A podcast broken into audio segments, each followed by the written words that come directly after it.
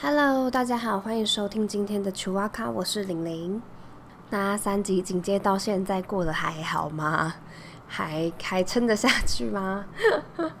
前几天看到那个台北市宣布说他们要微解封嘛，然后再次开放夜市营业。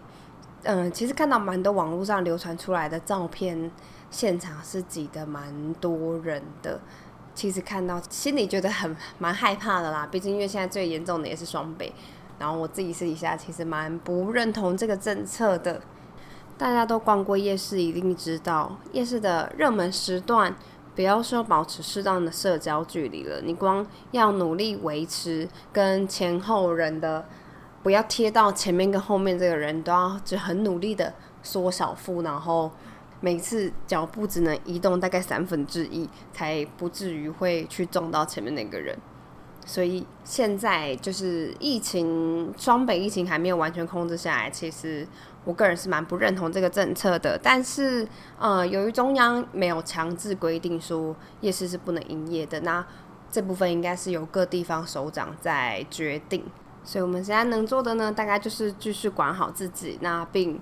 替台北市民们祈祷了。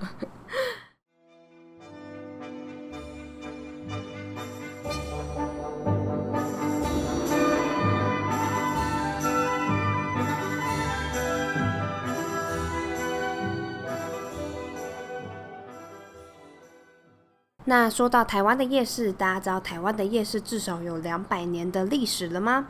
最早要从清代开始说起。由于那时候汉人从福建、广东渡海来台湾开垦山林，那从事的都是一些比较耗费体力的工作。那那时候就有啊小贩很聪明，他们就用扁担把这些冷的、热的食物挑到工作地点，然后贩售给这些人。那是开始有流动摊贩的一个雏形的产生。那真的要说到夜市的雏形，其实是出现在现今的。迪化街就是以前的大道城。迪化街呢，由于那时候白天生意太好了，所以晚上也会点着煤油灯继续做生意，然后进行一些夜间的盘点跟补货。附近的小吃摊也很有生意头脑，配合当地的作息嘛，所以就营业到了晚上，所以就开始有了这些夜市的雏形出现。大家去逛夜市的时候，不知道有没有注意到夜市的另外一个特点？就是很长夜市都是坐落在庙宇的附近或是周围，那是由于初代来台湾的汉人垦荒的时期，为了祈求平安，都会兴建庙宇，然后举办一些迎神赛会啊。那你也知道，迎神赛会就会有非常多的人潮聚集，人潮聚集的地方当然就有商机了，所以小吃摊也就随之而来。例如像台北的华西街，就是因为临近龙山寺；那基隆庙口夜市也是因为电技工而开始发迹的。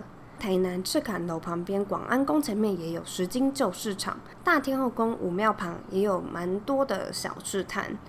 我觉得，嗯，在以前可能这些地方就是一个有点类似像市中心的概念，就是大家聚会啊、要凑热闹啊会去的地方。后来到了四五零年代，在庙会节庆之外的夜间市集，除了一些平常会有的小吃摊以外，还会穿插很多像是江湖卖药啊、耍弄武艺，就是这种有一点带有表演性质为主的夜市的活动。由于那个年代其实是还没有电视机的。我觉得那个就是，嗯，现在购物台卖药电台的前身，就是在夜市里面江湖卖药。那那时候电视机因为还没有普及，所以变成夜市里面的这些才艺表演相关的活动，也变成生活中娱乐活动很重要的一部分。这些市集也开始从慢慢的流动摊位，渐渐到开始会有一些固定的时间。到了日治时期，夜市才开始逐渐慢慢的活络了起来。因为大家也知道，夜市顾名思义就是要在晚上举办的市集，所以电这件事情是非常重要的。虽然在清末已经发明了电，可是电这个资源一直到日治的中期才开始逐渐的普及，所以晚上开店这件事情就不会是一件很困难的事。一九三零年代的昭和时代，算是台湾农工商业起飞的年代，那时候同性质的。就是厂商可能就越来越多。那大家也知道，如果同性质的厂商越来越多，就越来越竞争。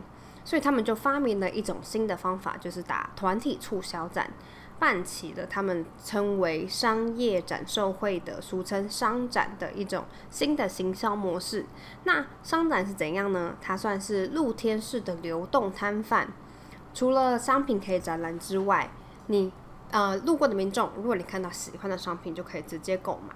那他们把商场从白天延续到晚上，以便呃让那些早上在上班的农民啊、下班的民众啊都可以来选购。如果大家可能住在中南部的话，也常常会听到长一辈的长辈们在讲台语的时候，像我家我自己就是讲台语，称为夜市的时候，都会称作熊丹丢，也是那个时候流传下来的。夜市文化开始发展，越来越成熟。在一九九零年代后，开始出现了很多大型的超市跟百货公司。那他们就希望有台湾特色的美食进驻，所以就开始群起仿效了夜市的特色，将夜市里的美食搬到百货公司的地下街里面。比起夜市，当然你可以吃到夜市的美食，但是你又能在相对舒适的环境里面用餐。我自己印象最深刻的应该是台北火车站的二楼。台北火车站一楼是售票大厅嘛，然后还有卖一些欧米亚给啊、伴手礼之类的。那二楼就是它的美食街。那很多在台北车站转乘的旅客，不管是搭高铁、捷运或是火车，都可以到台北车站用餐啊。甚至还有客运，才忘记，因为我有一段时间很常在那边搭客运。二楼的美食街其实还算蛮大的，它就规划成了很多不同的区块。有一个区块，比如说你可以吃到中式的餐点，然后有一个区块你可以吃到西式的餐点，甚至我记得还有一个区块是可以吃到类似像是印度料理。那我记得印象应该没有记错的话，我记得有一个区块好像就是放类似这种夜市美食的。但我有点忘记是不是跟台式美食放在一起了，但是就是类似这种，呃，小吃类的食物，就比如说鹅啊蒸啊，然后什么铁板烧牛排啊。我记得大学那时候常常，呃，就是最后一堂课结束之后，为了要抢时间，就会赶快冲回家拿行李，然后冲到台北车站去等客运。但是到等客运这这段期间又有一段时间，所以就会去很常在台北的二楼吃饭。那有的时候不知道吃什么，也会很想要吃一点小吃。但是我不知道大家有没有跟我一样的感觉，就是这种在百货公司里面吃的夜市小吃啊，不管怎么吃，吃起来的感觉就跟在你真的在夜市里面吃起来的那个感觉完全不一样诶，大家看现在百货公司这么多间，夜市一样很流行，没有被取代啊。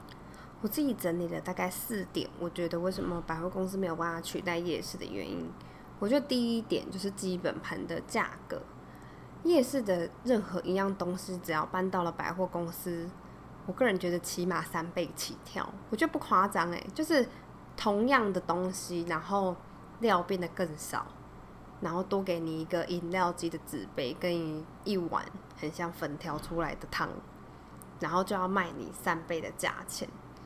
不止学生时候，就是现在连连现在偶尔要去，呃，美食街吃饭，就看到那个分量跟那个价钱，但对比外面的物价啊，都会付钱的心都很痛，就很像来到了一个通膨三倍的国家。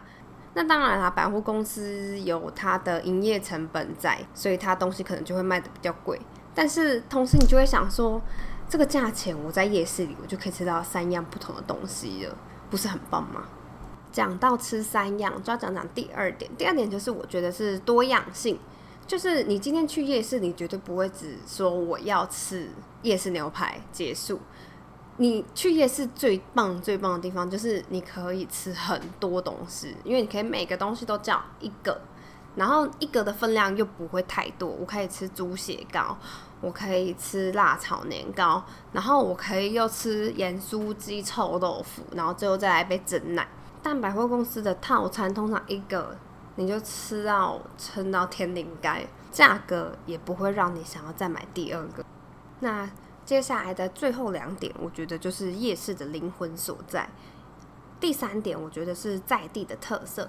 虽然很多夜市现在逛起来很常会觉得大同小异，好像卖的东西都差不多，但有时候仔细看看，其实还是蛮有它自己的特色。例如，我印象最深刻可能就是宜兰夜市的红红糟肉，那个就是我在很多地方都没有看过的。那不只是地方的夜市有他们自己的特色，有的时候饮食习惯上也会出现一些南北差异。比如说，可能中部以北的夜市卖的霸丸都是用炸的，那南部有些地方卖的霸丸可能就是用蒸的、吹过的。那更不要提大家每年都战爆的南北粽，也是一个不一样的饮食习惯。最后一点，我觉得是那个氛围跟体验。我觉得夜市里的那种热闹的气氛啊，跟人味是别的地方很难啊带给你的。而且夜市也是一个最小成本可以买到快乐地方。大家有听过最恐怖的夜市鬼故事吗？就是你花五十块打的弹珠，永远都会打不完。大家下次呃解封之后啦，大家下次可以试试看。如果不开心，就去夜市里面打弹珠，那种铁球的小钢珠哦，不是大颗的。而且你会有一瞬间觉得你很富有的感觉，因为你会有。取之不尽，用之不竭，然后也用不完的小钢珠，而且你只要花五十块。讲到现在，我自己都好想要去夜市哦。希望在不久的将来，我们大家都可以尽情的去逛夜市了。大家再一起忍耐一下，好吗？一起加油！